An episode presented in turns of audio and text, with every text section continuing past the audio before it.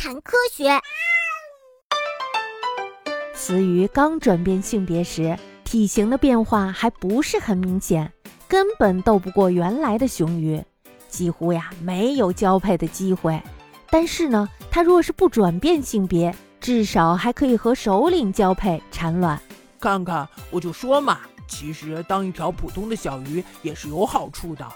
不过，当这只雄鱼首领死亡后，情况就变得复杂了起来。对于体型较大的雌鱼来说，转变性别后更有利于自己繁衍后代，因为呀，它成为了首领后，它就可以和族群里所有的雌鱼交配了，留下比以前更多的后代。诶，看来还是有好处的嘛，要不然我们俩也去试一试。哎，快算了吧，瞧瞧你那小体格，嘿。快照照镜子去好了。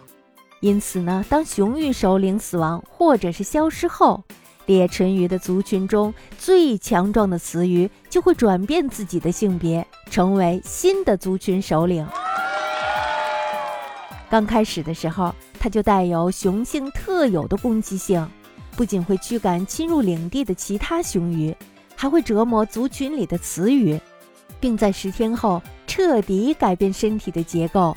拥有射精的能力，瞧瞧，一转变跟换了个人儿似的。对呀，所以嘛，我俩还是悄悄的待着吧。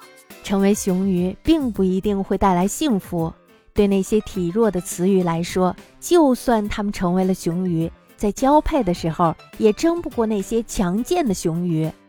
但是呀，每一条雌鱼都希望自己可以变成雄鱼。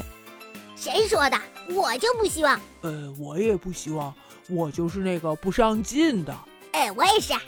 雄鱼首领也总会折磨族群里的雌鱼，让他们难以产生反抗之心，从而呢巩固自己的地位。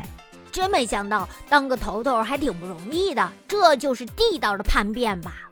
那是，连性别都变了，那还不是叛变是什么？嘿，由雌鱼变雄鱼的小丑鱼。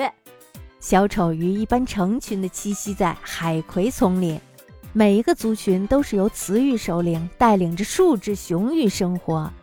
当雄鱼首领死亡后，族群里最健壮的雄鱼就会转变性别，变为雌性，继续带领着族群生活。在鱼类的世界里，改变性格似乎并不是一件罕见的事情。全球呀，总共有约两万种的鱼类。